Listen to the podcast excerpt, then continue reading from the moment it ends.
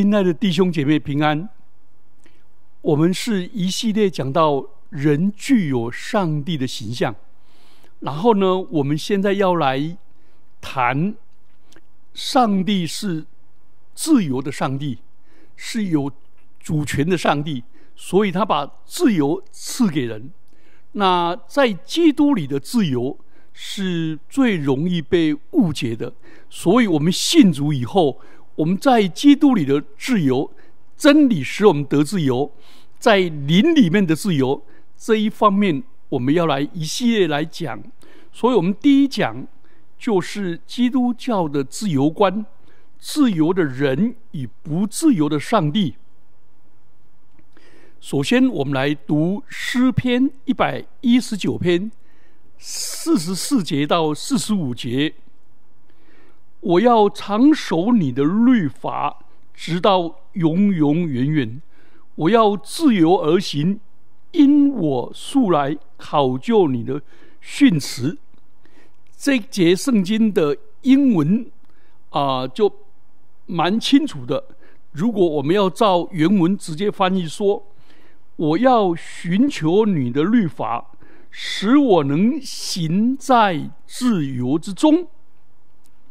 这很特殊哦，因为一般而言，关于上帝的律法、诫命、典章、律例，都会让人感受到压力，觉得自己被这些律例束缚，因为这些律法就不自由。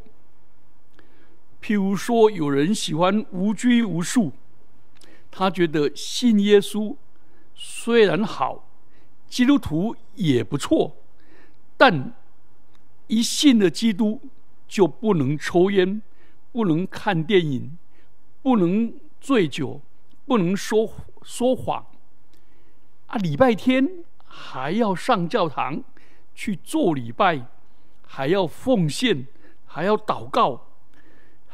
尤其很多喜欢做的事，基督徒不能做。而不喜欢做的事，基督徒偏偏要被逼迫去做，就非常的不自由。所以，在上帝的律法跟诫命的约束下，人根本没有什么自由可言，这是不争的事实。可是，一般人的想法是这样。然而诗篇一百一十九篇竟然反常，跟一般人对自由的想法却迥然有别。他认为人在上帝的律法跟诫命下才能够得到自由，而且可以自由而行。这怎么会自由呢？这令人感觉到又矛盾又困惑。为什么圣经的自由观跟一般人不同呢？好，那我们先来看一般人第一段。一般人对自由的观念，认为人人生而自由，享有权利的自由。这是现在 民主国家的人才有这种。空前的自由，以前的历史上是没有的。认为只要我不侵犯他人，我有言论的自由、宗教信仰的自由、居住迁徙的自由、受教育、谈恋爱、参政的自由。但是过去并不是这样啊！过去的婚姻是父母之命、媒妁之言。如果生而为奴隶的人，世世代代都为奴，儿女为奴，根本没有自由。现在印度教的种姓制度还是有这些观念，所以经过十世纪到十五纪、十五世纪的文艺复兴运动的人文主义运动。十六世纪的宗教改革运动，十七世纪的启蒙运动，十八世纪法国的大革命，十九世纪美国的南北战争，到第二十世纪各种自由运动起来，人类才有比较完整的自由，爱做什么，想去哪里，想买什么，想吃什么，悉听尊便。所以我们要感谢主，让我们活在这个自由的时代。好，第二个观念，自由的假象。我们什么都可以做，似乎很自由，但是真的自由吗？我们来看几个例子。第一个例子是穿耳洞的假自由。有一个女孩子对她妈妈说。我要去穿耳洞、戴耳环。妈妈说：“你长大了才可以。”啊，长大要几岁？啊，你十八岁就可以了，高中毕业就可以了。结果她一高中毕业就立刻去穿耳洞、戴耳环。她觉得她有自由，就去做，觉得长大真好，有自由了，而且也可以考驾照了，而且怎么样怎么样了。什么事都可以做了。现在连男生也穿耳洞、戴耳环，甚至也有人在鼻子穿戴穿洞、戴鼻环，学牛在戴鼻环。哎，真的是有自由吗？我们来看圣经怎么提到戴耳环。出埃及记二十一章一到六节这样说：你在百姓面前要立的典章是这样。你若买希伯来人做奴隶，他必服侍你六年，第七年他可以自由，自由的出去。他若孤身来，就可以孤身去；他若有妻子，他的妻子就跟他同去。若主人给他妻子，妻子给他生了儿子或女儿，妻子跟女儿要归主人，他要独自出去。倘成，倘若奴仆明说：“我爱我的主人和我的妻子儿女，我不愿意自由的出去。”他的主人就带他到审判官那里，又要带他到门前。靠近门框，用锥子穿他的耳，穿他的耳根，然后他就永远服侍主人。你有没有发现，穿耳洞最原始的象征是自甘为奴、自愿为奴？当奴隶有机会成为自由人，却自甘为奴。就用穿耳洞公开表示他要放弃自由，所以这个跟刚才那个小姐认为穿耳洞戴耳环是自由了，结果这两个观念完全不一样。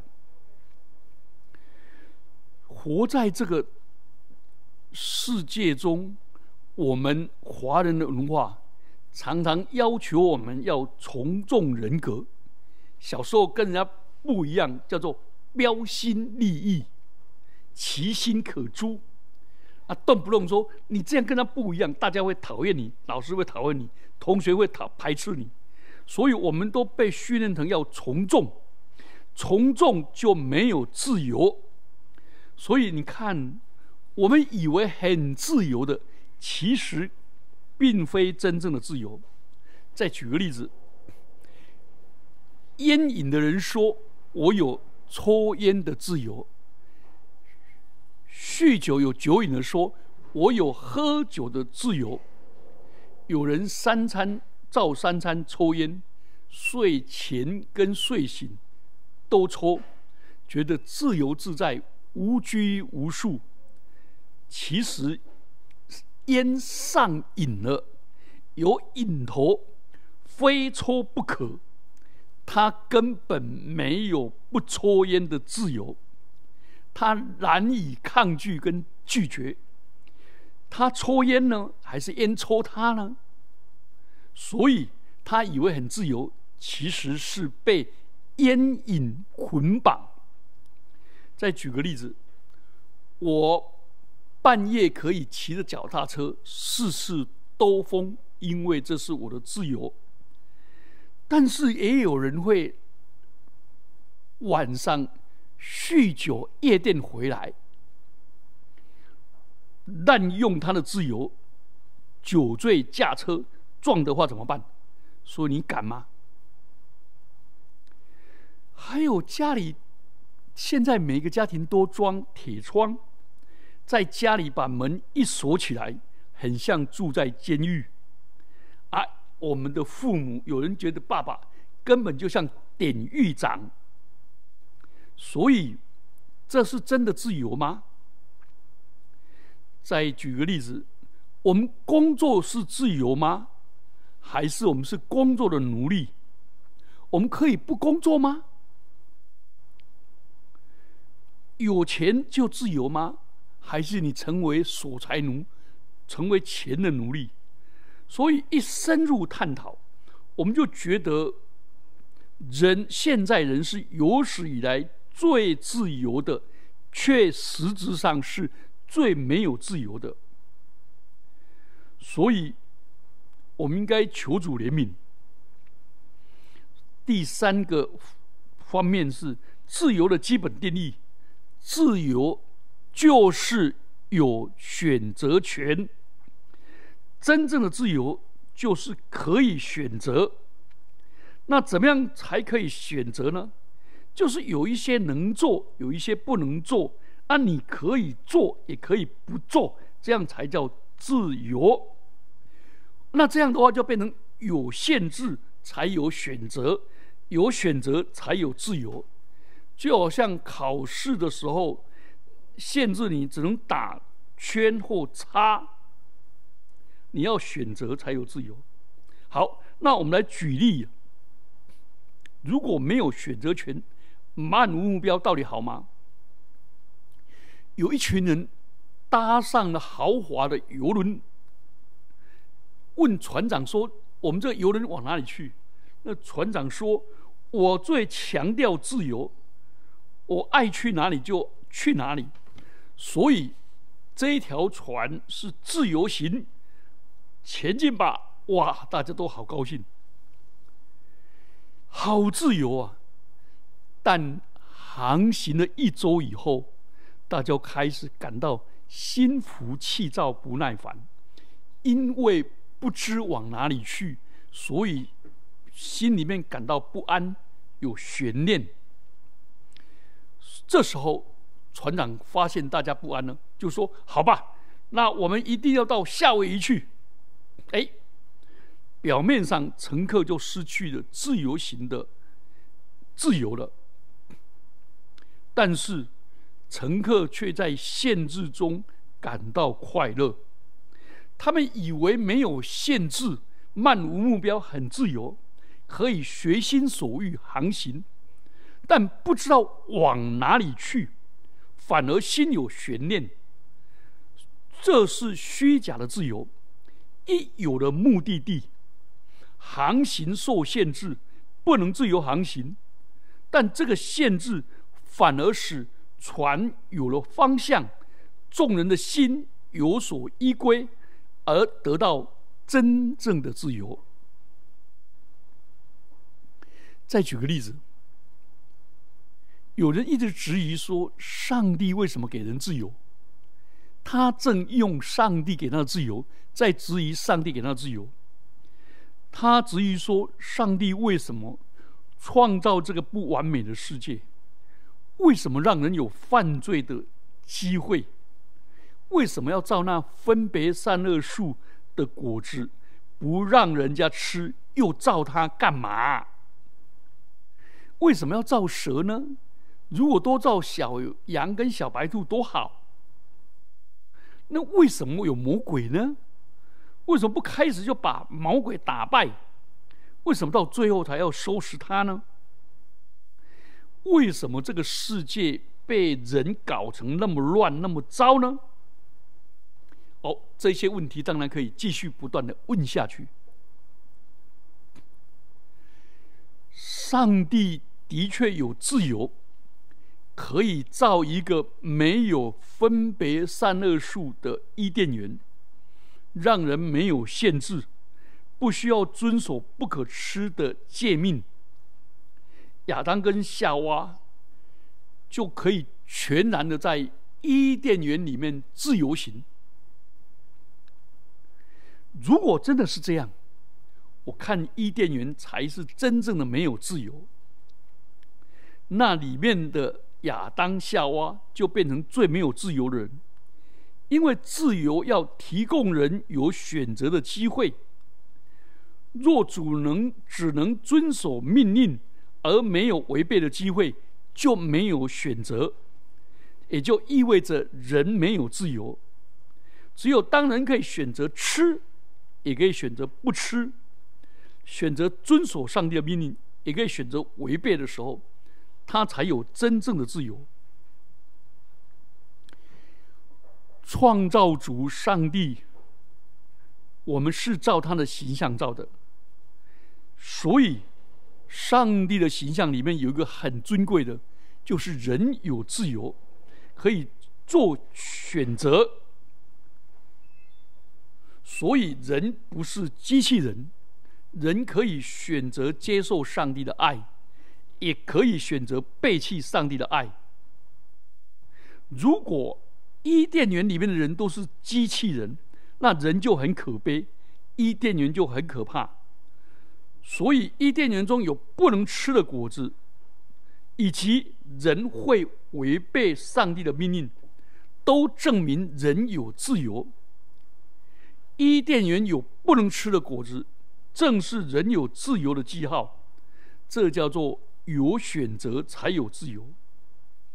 好，那我们来看保罗在圣经上怎么教导。哥林多前书六章十二节说。凡事我都可行，但不都有益处；凡事我都可行，但无论哪一件，我总不受他的辖制。哥林多前书十章二十三节说：“凡事都可行，但不都有益处；凡事都可行，但不都造就人。”的确，人可以凡事都可以做，人可以做。人可以抽烟、上色情网站、赌博，这个圣经上都没有提到说不可以。但有个原则，什么事你都可以做，但不多有益处。所以你要考虑是否有益处，有益处，还有你是不是会上瘾、受辖制。所以我们要需要为自己所做的负责任，而且付出代价。所以，自由不是可以做想做的，而是可以做不想做的。顺服师长跟父母，意思是说，他说不能做，我就不去做。那自由呢？是发现这件事不好。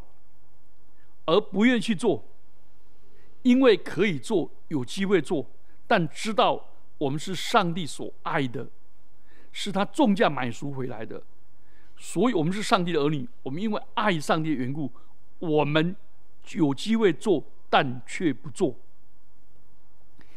第四方面，真正的自由是什么都可以做，没什么哎，真正的自由。什么都可以做，就表示没有限制；没有限制就没有选择，没有选择就没有自由。所以，自由不是没有法律限制，自由不是没有道德观念胡作非为。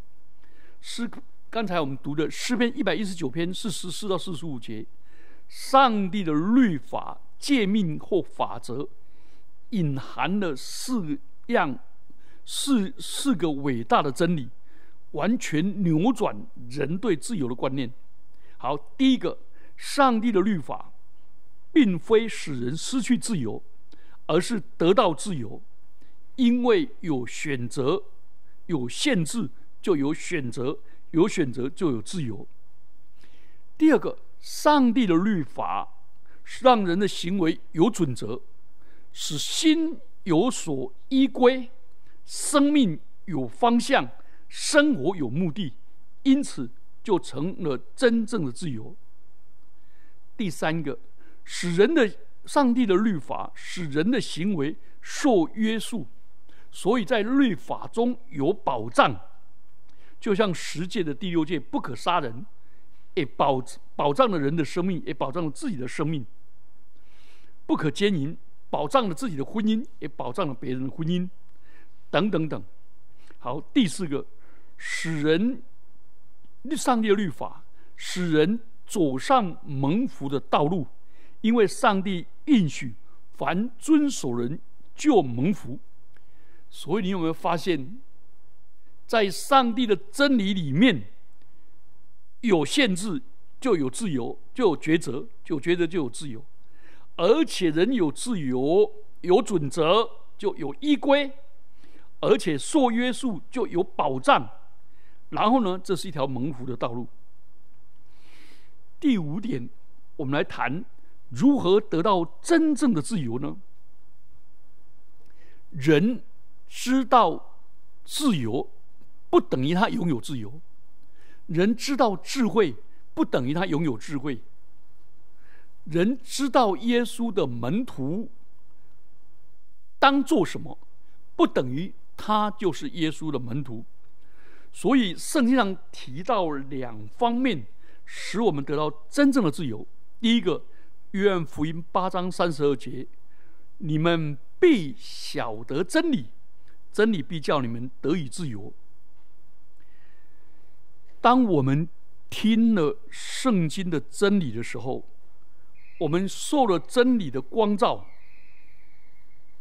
结果我们的生命的范畴就更深邃，也更宽广。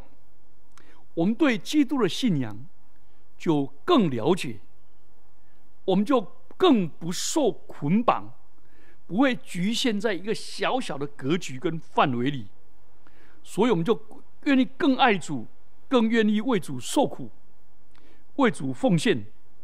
这就是真理使人得自由。哥林多后书三章十七节说：“主就是那灵。”主的哪主的灵在哪里，哪里就得以自由。人容易受罪恶辖制，受恶者辖制，受意识形态辖制，受文化流行风潮辖制，等等。我们靠着我们自己，绝对无法脱离而得到自由。因此，我们需要主的灵。使我们得自由。当主的灵释放我们，我们的生命就不再被辖制。所以，从圣经对自由的得到真正自由的方法，我们就发现，真自由不是指着生活的空间、地理的空间的自由，而是主在主里面。所得到生命、心灵空间的真自由，所以真自由首先是在心内在的心灵里，在体现在外在的行为、言语跟举止中。譬如有受刑人被下在监里，上帝的救恩临到他，听了福音，信了福音。悔改归向主，可是他身体却仍然在监狱中，并没有自由。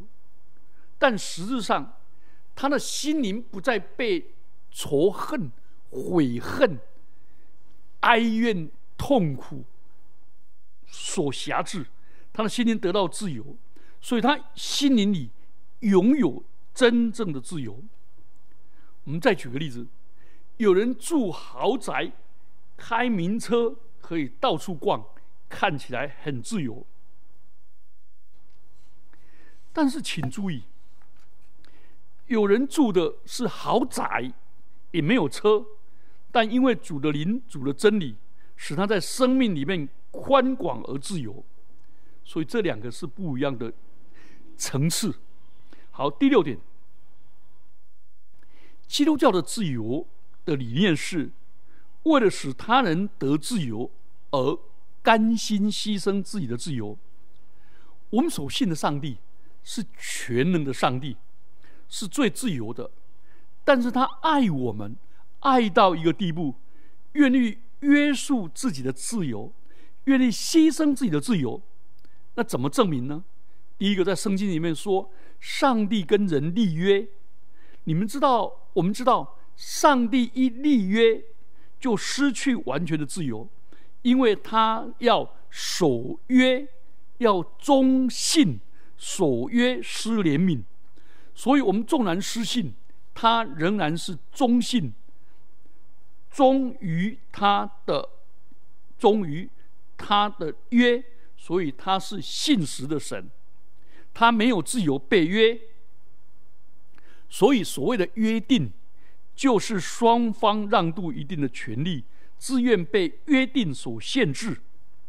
所以新约、旧约，就是上帝跟人约定，上帝失去自由的记号，就好像创世纪第九章那个彩虹。就是上帝失去自由的记号，因为上帝与人立了彩虹之约，不再用洪水消灭大地。好，第第一个证明是上帝的立约，第二个是上帝的预言跟应许，也是上帝失去自由的记号。先知所宣讲的预言及应许，限制了上帝的作为。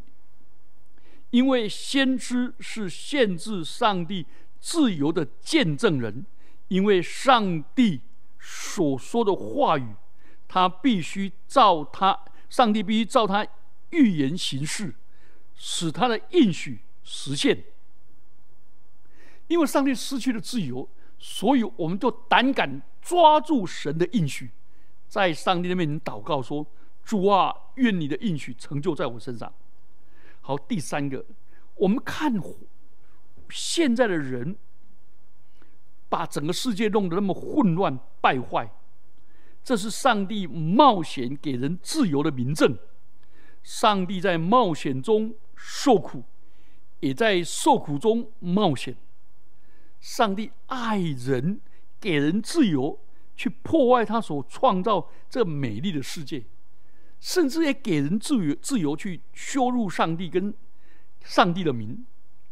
他愿意忍耐，而别人而不愿意剥夺我们的自由。所以，上帝把这个救恩给我们。所以，诗篇一百零三篇二到十三节，就在那里感谢上帝的爱，说：“我的心呐，你要称颂耶和华。”不可忘记他的一切恩惠，他赦免你一切罪孽，医治你一切疾病，他救赎你的命，脱离死亡，以仁爱和慈悲为你的冠冕。耶和华有怜悯，有恩典，不轻易发怒，且有丰盛的慈爱。他不长久责备，也不永远怀怒。他没有按我们的罪待罪过待我们。也没有照我们的罪孽报应我们。天离地何等的高，他的慈爱向敬畏他的人也是何等的大。上帝这样的爱我们，到了时候满足的时候，他的圣子耶稣基督也是自由的，但是却为我们爱我们人类爱到个地步，失去了自由。所以马槽跟十字架都是主耶稣失去自由的记号。他爱我们，愿意降生成为不自由的人，而且降生在卑微的马槽里。他为了救我们脱离罪恶的辖制，与使我们与上帝和好，他选择牺牲自由、受苦，而使人获得真正的自由。他愿意。甘心乐意的代替我们死在石架上，使我们获得真正的自由，不再受罪的辖制，不再受罪的控告。他愿意失去自由，使我们得到自由。我们就发现了一件伟宇宙中一个伟大的奥秘：真正有自由的上帝，竟然为了使我们得到自由，而乐意、甘心乐意为我们牺牲自由。这是从亘古到永远自由当中最伟大的真理。所以，自由，真正的自由，并非我与拥有，我配得。拥有，而是像主一样，他甘心透过十架的牺牲，将真正的自由赐给人。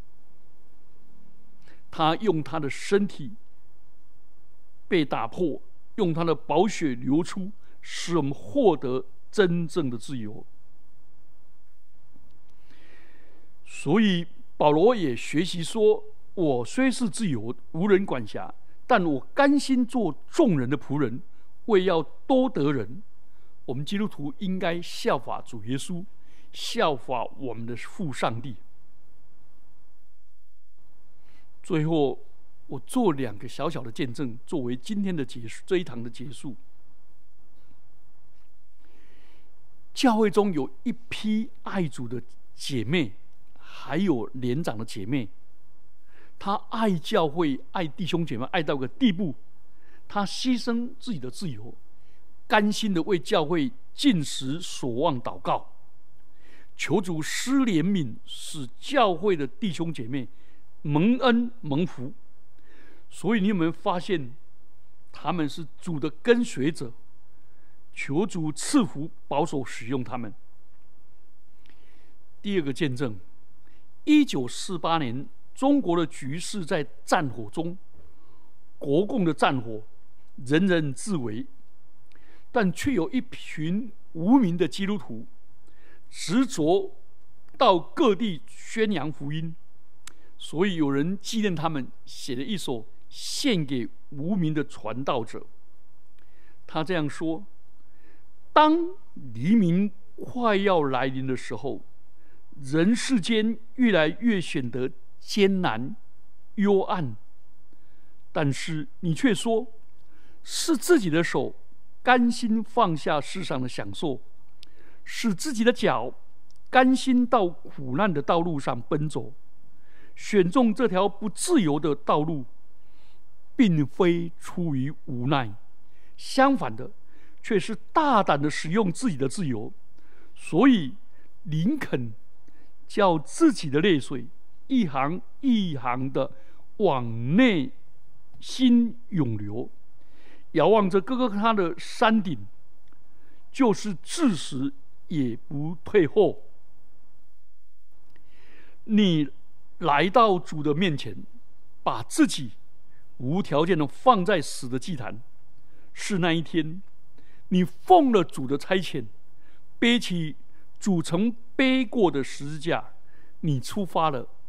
东征西讨，直到今日，你出发了，告别了日记里的，告别日记里你恋爱过的梦想，是自己放下了朋友，放下了爱人，放下了享受，放下了名望，是用自己的自由选择艰苦的战场，和你一天比一天接近的是苦难。但你温暖的家庭、甜蜜的梦想，却一天一天的遥远。为了寻找浪子们回家，你自己却过着漂泊的日子。没有人想到用墓碑去纪念你们的功绩，因为你们是无名的传道者。我们一起低头祷告，天父，我们感谢你。你这位自由的上帝，却因爱我们，与我们立约，应许我们，甚至于把自由赐给我们，使你自己不自由。主啊，你的父啊，你的圣子更是爱我们，为我们而死，又赐下圣灵，使我们的心灵得到自由。主啊，恩待我们，大胆的使用自己的自由，去顺服真理，顺服圣灵，活出上帝儿女荣耀的见证。奉基督耶稣的名祈祷，阿门。